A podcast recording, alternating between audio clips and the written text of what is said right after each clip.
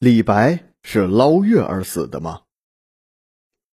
诗仙李白是继屈原之后我国最为杰出的浪漫主义诗人，但是关于李白之死却一直是扑朔迷离，存在着很大的争议。唐朝末年进士王定保在《唐哲言》中说：“李白着弓锦袍，游采石江中，傲然自得，旁若无人。”因醉入水中捉月而死。这是最早称李白是因醉酒捞月而死的说法。后来，元代祝承基在他的《莲塘诗话》中说：“宋胡仆，闽中剑南人，曾经采石渡题诗吊李白，抗议金銮反见愁，一坏蝉蜕此江头。”当时醉寻波间月，今作寒光万里流。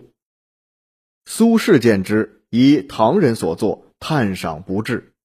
而苏轼本人对于李白之死的态度，也偏重于认为李白是捞月而死的。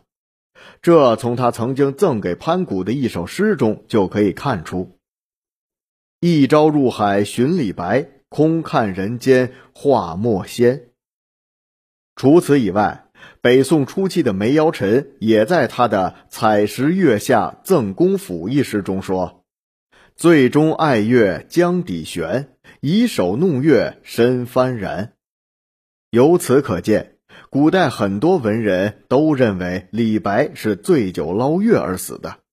但事实真的是这样吗？关于李白之死，还有很多人持另外一种观点。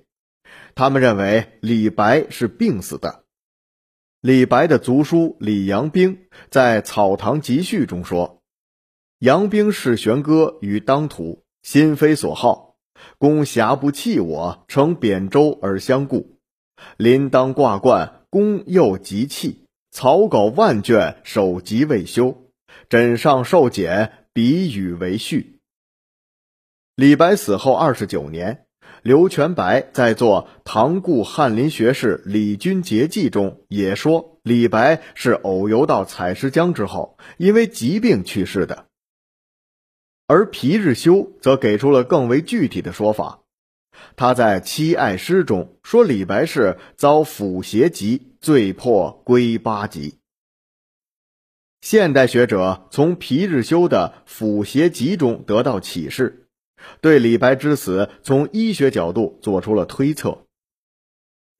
李白六十一岁时，李光弼在临淮镇压叛军，李白想从军报国，却在走到金陵的时候发病了，最后只能返回。第二年，李白死在了族叔李阳冰之处。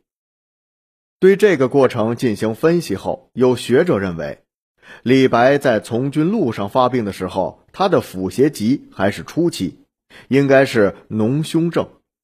后来李白在当涂静养，此时脓胸症开始恶化，并最终导致了胸壁穿孔，李白死于当涂。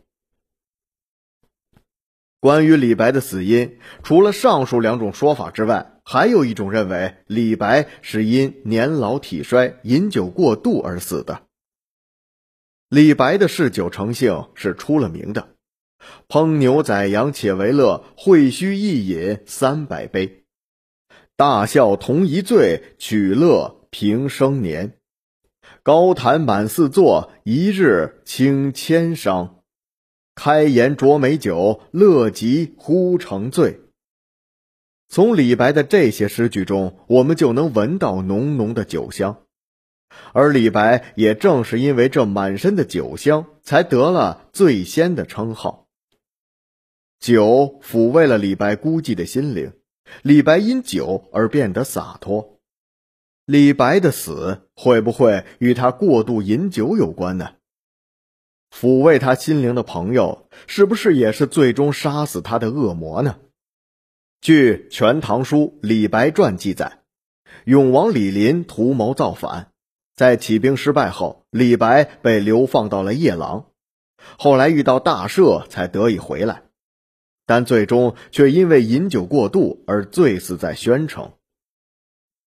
以上关于李白之死的说法都没有直接而有说服力的佐证。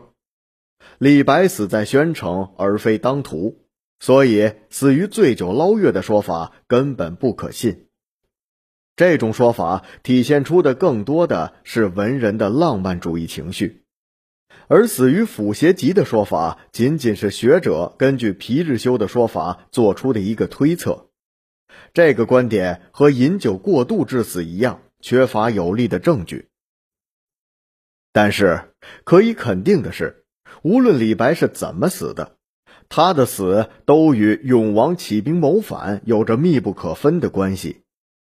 正是李林谋反失败，这才导致了李白被流放夜郎。大鹏飞兮振八翼，中天摧兮力不济。余风击兮万世，犹夫丧兮挂石妹。后人得知传此，仲尼亡兮，谁为出涕？这首是李白临终之前所作的临终歌。